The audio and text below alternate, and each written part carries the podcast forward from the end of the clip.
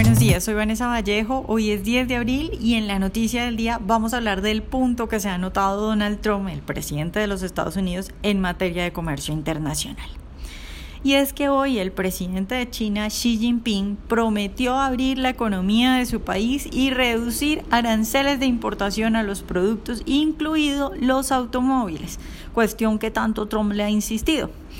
El discurso del presidente chino es claramente un intento para desactivar la creciente disputa comercial con Estados Unidos. A pesar de lo que los críticos de Trump llevan asegurando durante meses, el presidente de Estados Unidos resultó consiguiendo que China eche para atrás.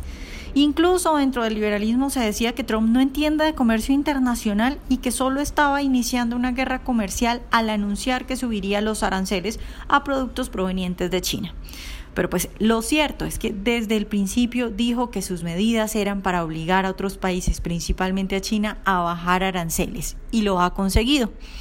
Y es que, a ver, China hace bastante que ha estado avanzando en su proteccionismo y la idea de muchos increíblemente era, bueno, si los dejamos van a parar solos, o eso parece que era lo que pensaban. Pues lastimosamente eso no pasó y es que era medio absurdo creer que China de la nada iba a echar para atrás e iba a frenar sus aranceles.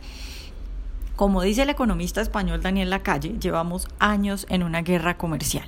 Estados Unidos lleva años denunciando las barreras comerciales impuestas por China y otros países de manera directa e indirecta, pero nadie había presionado de la forma en que lo ha hecho Trump.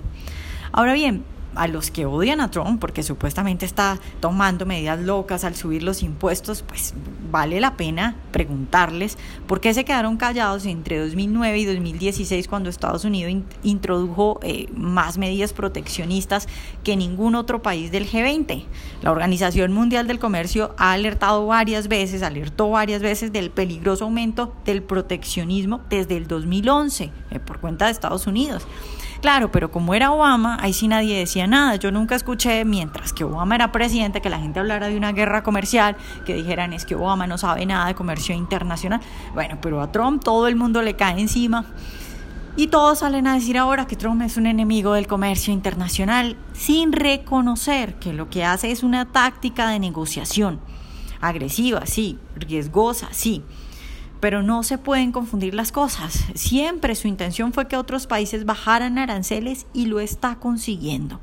Duélale a quien le duela y a pesar de las críticas que vienen incluso desde el liberalismo.